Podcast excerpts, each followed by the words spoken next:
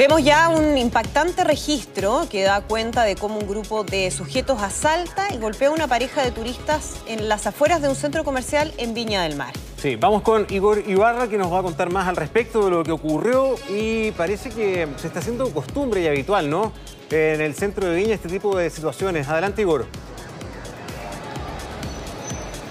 Hola, ¿cómo están? Buenas tardes. Ustedes lo comentaban, es eh, preocupante la situación que ocurre en esta plaza de Viña del Mar que queda ubicada a pocos pasos de uno de los centros eh, comerciales más concurridos de la ciudad Jardín y también eh, en, donde las personas que habitualmente están allí, ya sean comerciantes o también las personas que pasan por sus diferentes horarios laborales por este lugar, han comentado que ya se hace habitual que este grupo de personas que son jóvenes, en su mayoría menores, de edad asaltan a diferentes personas. La semana pasada fue un joven que estaba en la plaza y ya la jornada de ayer fue esta pareja de adultos que son turistas que se vieron envueltos en esta lamentable situación donde se pueden ver en los registros donde un grupo de cerca de 6 a 7 eh, hombres, eh, sujetos, eh, se acercan a estas personas y le intentan robar las especies en donde justamente esta persona, la víctima, se intenta defender en medio también de los gritos de la persona que lo acompañaba, su mujer,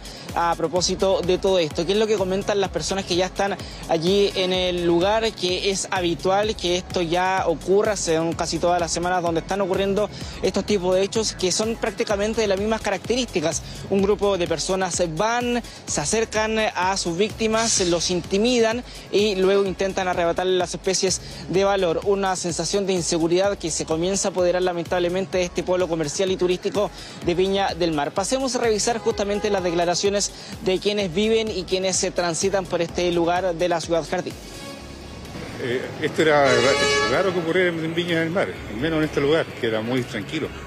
Y aquí había gente que por décadas vive acá, entonces la sensación de seguridad era una característica acá de esta zona. Y ahora ya no es así. Asaltan a los ancianos, no los respetan y no respetan a nada, ni a nadie tampoco. ¿Qué vamos a hacer? Se ha visto mucho más. Este verano ha sido mucho más en comparación a veranos anteriores, se nota mucho más la, delincuencia. y, sobre todo son niños, son niños chiquititos, son pandillas que, que se están trasladando de playa en playa o, o de mall en mall. Sentimiento de inseguridad que se comienza a apoderar de esta zona de la ciudad Jardín en medio de eh, las vacaciones de verano, en medio también de las visitas de turistas. Justamente fueron ayer eh, visitantes de la región que se vieron envueltas en este hecho. Ahora, ¿qué han comentado las autoridades? Que es algo que se va a comenzar a trabajar y que también han estado viendo ya de semanas anteriores donde se comienza a ver este patrón en la forma delictual.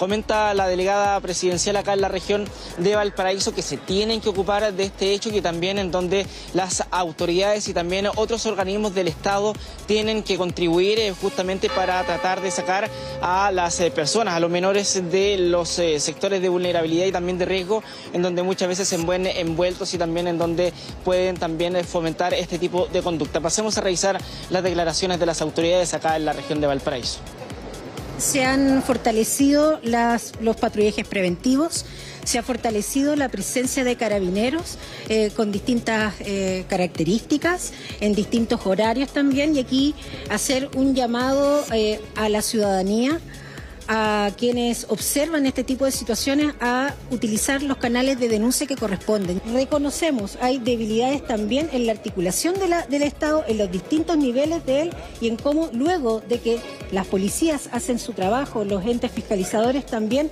deben seguir un proceso eh, desde la óptica judicial que responda a la variabilidad de realidades que tenemos en la región de Valparaíso.